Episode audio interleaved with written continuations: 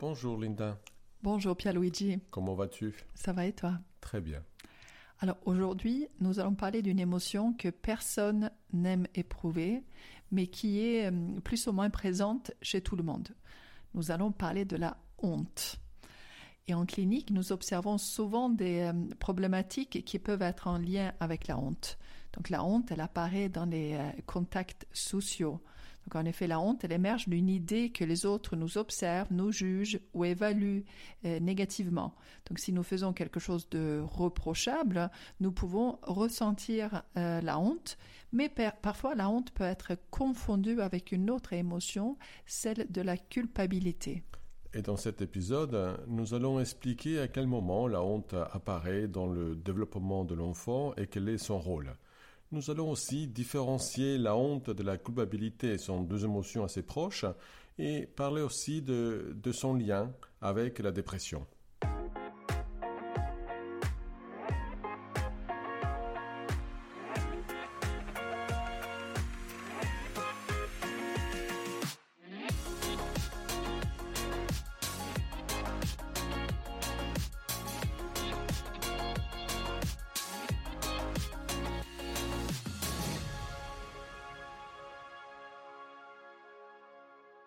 La honte est une émotion morale particulièrement importante, car elle participe aux bases de la conscience morale dans différentes cultures. Donc les émotions morales comme la culpabilité ou la gêne ou l'embarras influencent profondément notre processus de prise de décision et régulent considérablement nos comportements sociaux. Donc elle diffère des émotions de base, hein, telles que la joie et la tristesse, puisqu'elles nécessitent de la compréhension du point de vue des autres. Donc par conséquent, elles sont également appelées émotions sociales. Et la honte et la culpabilité sont des émotions négatives et inconfortables. Elles apparaissent euh, parfois comme euh, interchangeables. Il est vrai que la honte et la culpabilité se chevauchent dans certains symptômes psychologiques tels que la dépression, mais les croyances sous-jacentes sont différentes. Dans la honte, la croyance est plutôt liée à la personne, c'est-à-dire qu'elle a un défaut, alors que dans la culpabilité, la croyance est plutôt relative à comment il faut agir ou se comporter en société ou en groupe. Oui, il est donc important de souligner que la honte et la culpabilité correspondent à des comportements humains ou à des tendances comportementales différentes. Donc pour éprouver euh, de la honte ou de la culpabilité, ben, une personne doit d'abord avoir une norme sociale qu'elle a fait quelque chose de mal ou qu'elle a l'intention de faire quelque chose de mal, c'est-à-dire euh, qu'elle doit avoir la connaissance du bien et, du mal. Donc c'est le rôle de notre apprentissage social, de savoir ce qui est moralement bon ou mauvais. Et une personne qui éprouverait de la honte d'elle ou pour avoir fait quelque chose de mal a tendance à cacher ou nier son acte répréhensible tandis qu'une personne sujette à la culpabilité a plutôt tendance à corriger ou compenser ou réparer le dommage. Ainsi, la honte et la culpabilité nous poussent à prendre des décisions morales différentes qui suscitent différentes solutions comportementales à nos erreurs. La honte est une émotion plus douloureuse que la culpabilité et elle est associée à divers symptômes inadaptés hein, ou à des comportements anormaux tels que les troubles de l'alimentation et l'automutilation. D'autre part, il existe des preuves montrant que la culpabilité est une émotion morale plus adaptative que dans la vie sociale et qui fonctionne comme un renforcement de relations.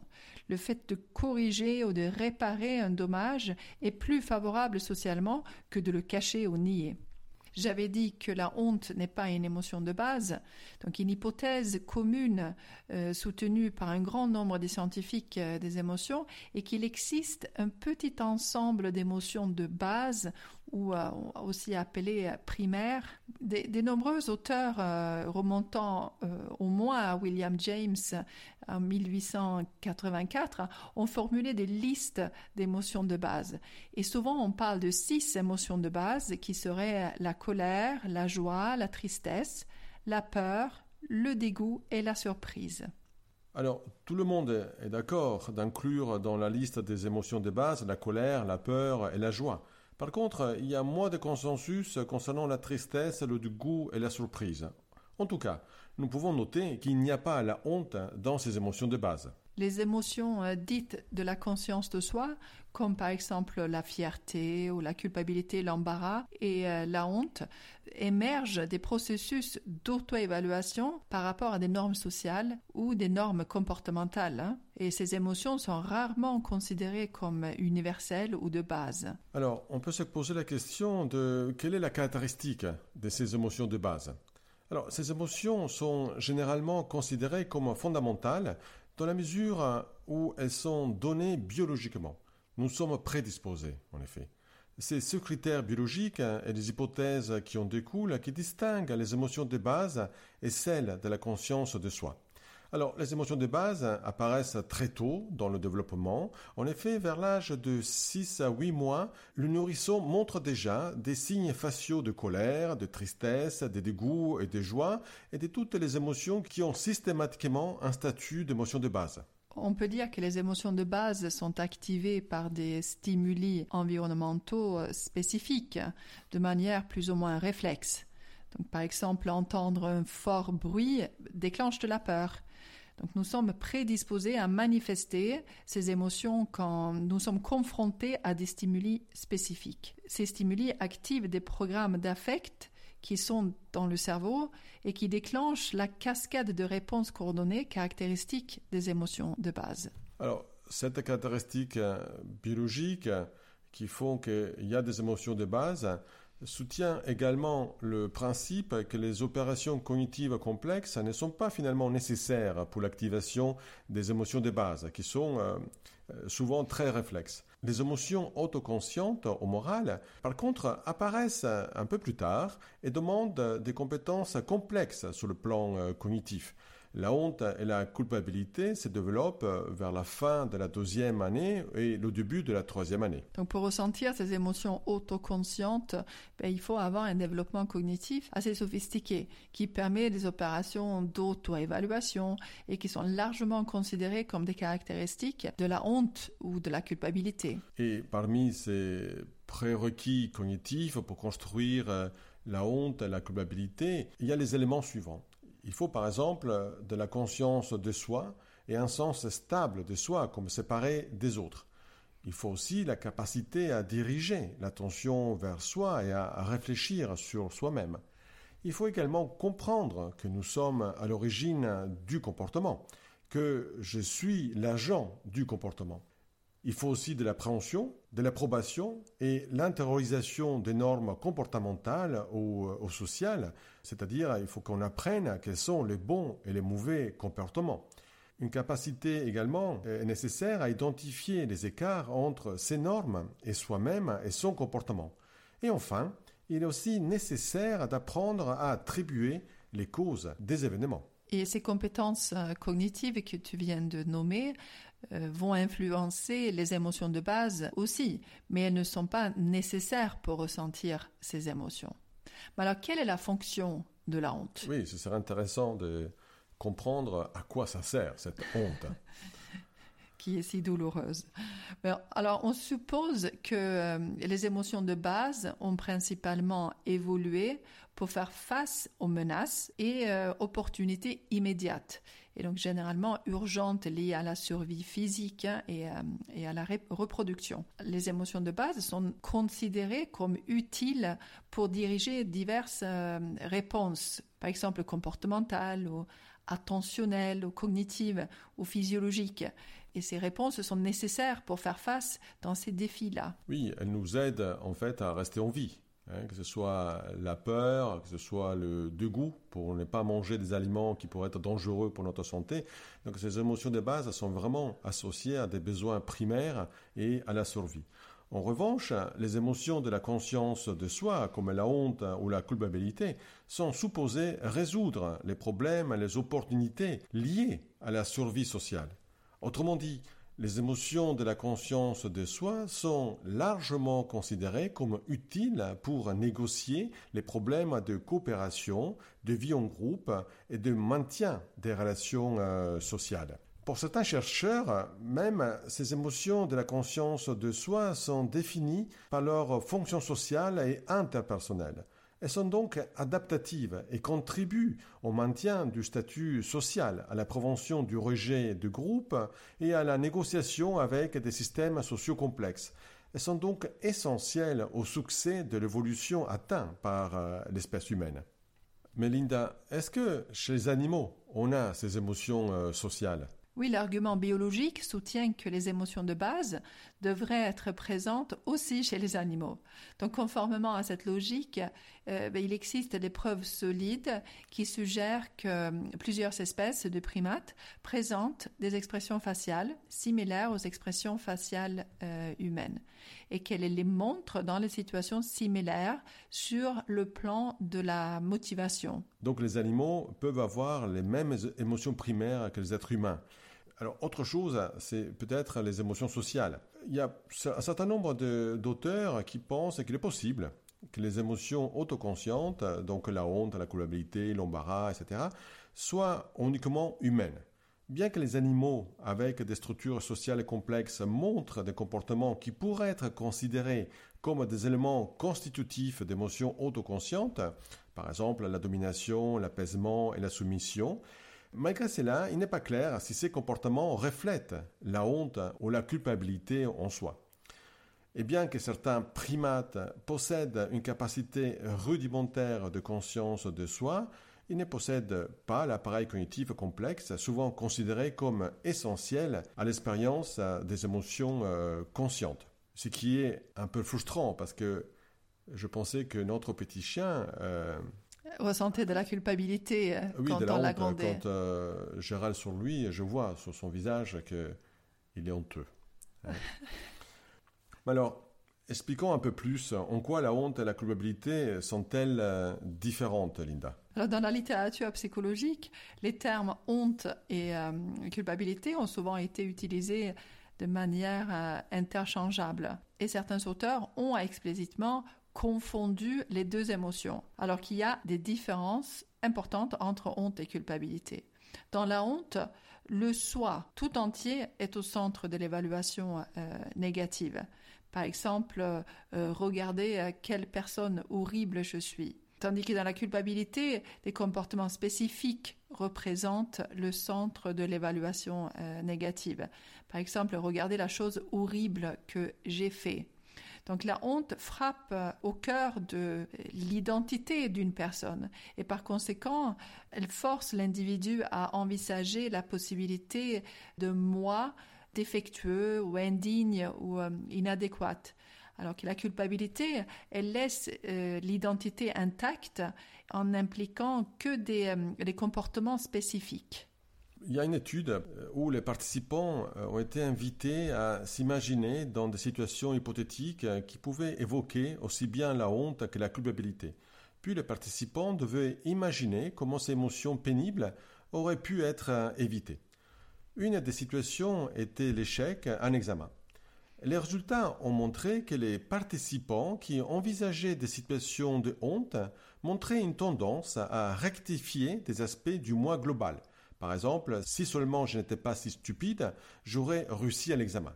Alors que les participants qui envisageaient des situations de culpabilité montraient une tendance à rectifier certains aspects de certains comportements. Par exemple, si seulement j'avais étudié davantage, j'aurais réussi l'examen. Donc il y a une différence entre honte et culpabilité. Euh, alors Linda, comment est-ce que tu pourrais décrire la honte finalement? Alors pour décrire un peu plus la honte, on peut dire donc c'est une émotion fondamentalement sociale qui apparaît dans des cas de menace au moi social. Donc elle pousse à des comportements euh, qui visent à limiter, euh, on peut dire, les dommages potentiels du moi social. Par exemple, si j'ai honte de ma petite taille, ben, je porterai toujours des talons. Comme moi. Je fais pareil quand je suis avec toi.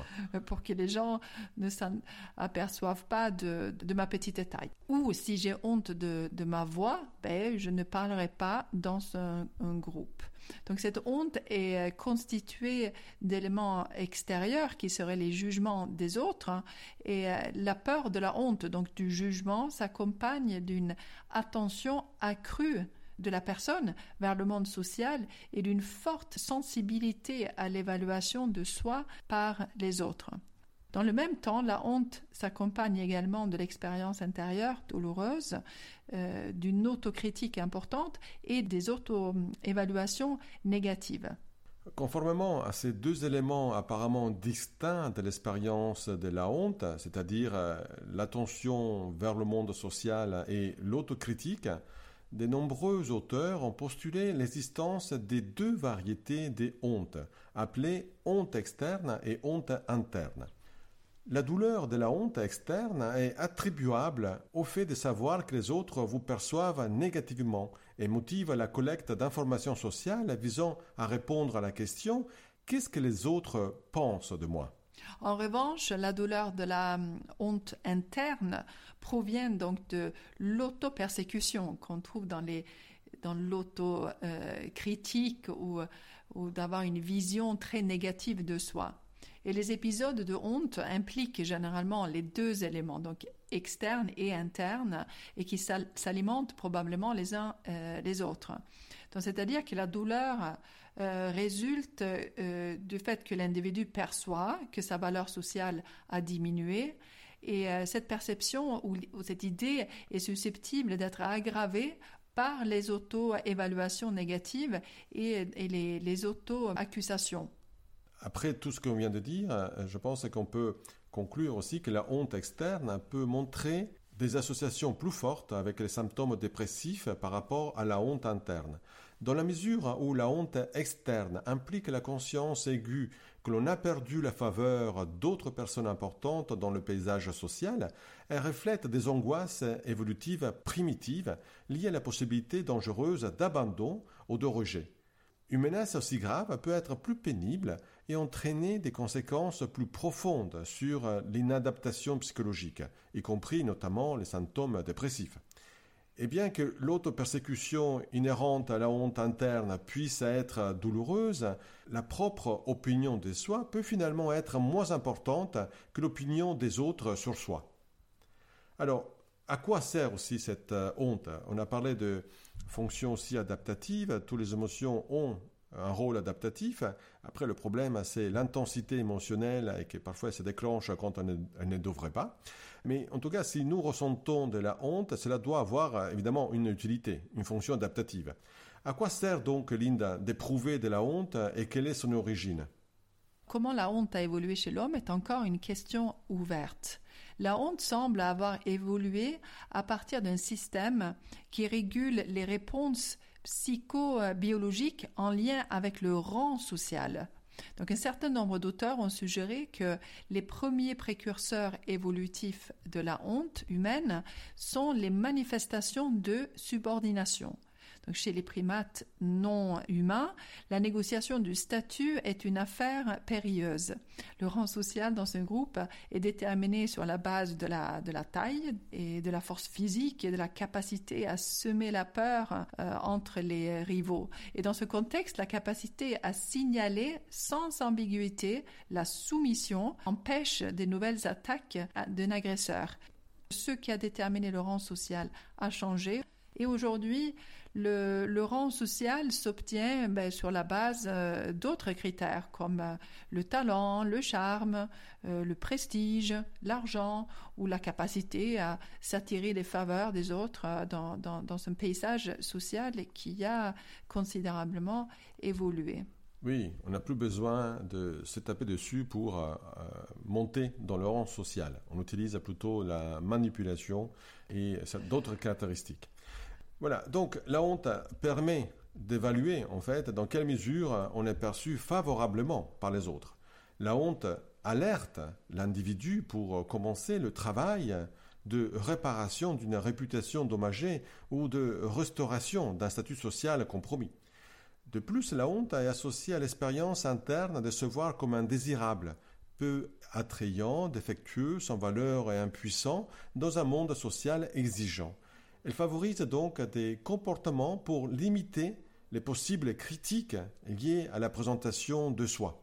Donc la honte, c'est une sorte de signal d'alarme qui motive des changements pour améliorer le statut social et pour améliorer l'image qu'on donne aux autres. Donc la honte est une émotion, euh, euh, comme tu disais, adaptative, mais comme d'autres émotions, elle peut s'activer de manière pathologique et apparaître dans des situations où elle n'est pas nécessaire. Elle est donc inadaptée et elle témoigne de la présence d'une évaluation de soi défaillante et euh, trop douloureuse. des études ont cherché à identifier quels sont les événements chez, chez les enfants qui pouvaient accentuer ou construire précocement des, schémas pathologiques qui euh, euh, restent après actifs à l'âge adulte et, qui continuent de euh, produire de la honte, mais aussi de la culpabilité excessive. Donc nous avons déjà traité des schémas précoces inadaptés dans nos podcasts précédents. Il y a notamment le 18, 19, 20 et 21, et on a parlé de la honte et du schéma de l'imperfection. Dans une étude faite en 2021, on a pu établir qu'avoir vécu enfant de la négligence induit une évaluation négative euh, d'incompétence et donc de honte à l'âge adulte.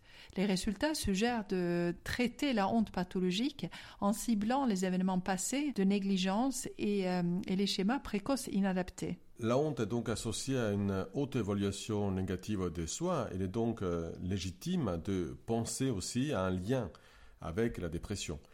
Les symptômes dépressifs clés pour un diagnostic du trouble dépressif majeur sont euh, de nature émotionnelle. Présence euh, d'une émotion négative accrue, donc l'humeur dépressive, et d'une émotion positive diminuée, c'est-à-dire la perte de plaisir. Mais il est aussi nécessaire de considérer d'autres émotions spécifiques qui sont moins souvent la cible centrale de l'intervention clinique et thérapeutique dans la dépression. La honte et la culpabilité sont deux de ces émotions importantes qui influencent, qui sont présentes lors de la dépression. Oui, et la honte implique une attention interne focalisée sur sa propre douleur émotionnelle, tandis que la culpabilité implique une attention externe focalisée sur la douleur émotionnelle des autres. Donc, parallèlement, la honte, elle diminue euh, la sensibilité interpersonnelle on évite et euh, on s'éloigne des autres, alors que la culpabilité la renforce, euh, puisqu'on cherche à réparer et à euh, comprendre les autres. La honte est donc une émotion très douloureuse qui se caractérise par le sentiment d'être petit, sans valeur, impuissant, vulnérable et inférieur. Et la honte, elle facilite généralement les tendances d'action orientées vers l'évitement ou le retrait. Et les personnes en état de, honte signalent souvent un désir de, se cacher. Alors, au cœur de l'expérience de la honte, il y a la croyance que les autres jugent et condamnent. Et ces pensées et ces comportements participent évidemment au tableau de la, de la dépression. Tu as tout à fait raison, Linda, et la honte est également liée à d'autres émotions. Il peut y avoir un lien particulièrement étroit entre la honte et la colère. Les personnes qui ressentent de la honte s'attribuent un jugement négatif, pas de valeur inférieure. Bien que ces attributions internes, ces jugements envers soi soient nécessaires pour l'activation initiale de la honte, certaines personnes semblent faire face à l'affect douloureux de la honte en rejetant la responsabilité des résultats fâcheux sur des agents externes, sur les autres. Donc une tendance qui peut se traduire par de la colère, de la colère envers les autres. Cela veut dire que pour se protéger de l'évaluation négative à la base de la honte, la personne, elle accuse les autres, elle les agresse. Tout à fait. Et un auteur, euh, Klein, dans un article de 1991, il suggérait que la colère et la honte représentent des réponses complémentaires à la menace sociale. Et dans cette optique, la colère est la réponse pour dominer, tandis que la honte est la réponse de soumission. Alors, la honte et la culpabilité peuvent également être imprégnées d'anxiété. L'exposition publique réelle ou perçue inhérente à la honte semble suggérer un lien évident avec l'anxiété sociale. Enfin, il peut avoir un lien entre le dégoût et la honte. Alors que le dégoût implique le rejet d'un objet offensant, la honte peut être considérée comme impliquant le rejet d'un soi offensant.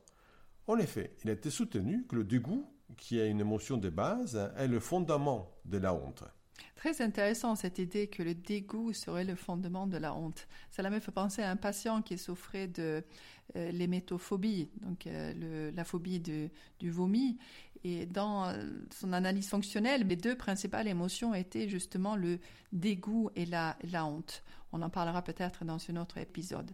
En tout cas, je te remercie, Pierre-Luigi, pour cette discussion et j'espère que nous vous avons apporté une meilleure compréhension de la honte. Et en attendant le prochain épisode. J'espère qu'on vous retrouvera sur euh, Instagram ou Facebook pour plein de conseils et informations toujours issues euh, d'études scientifiques. Et euh, les liens sont dans les descriptifs de l'épisode. Allez, à bientôt. Merci Linda. On va conclure sans honte à cet épisode. Allez, au prochain. Allez, ciao.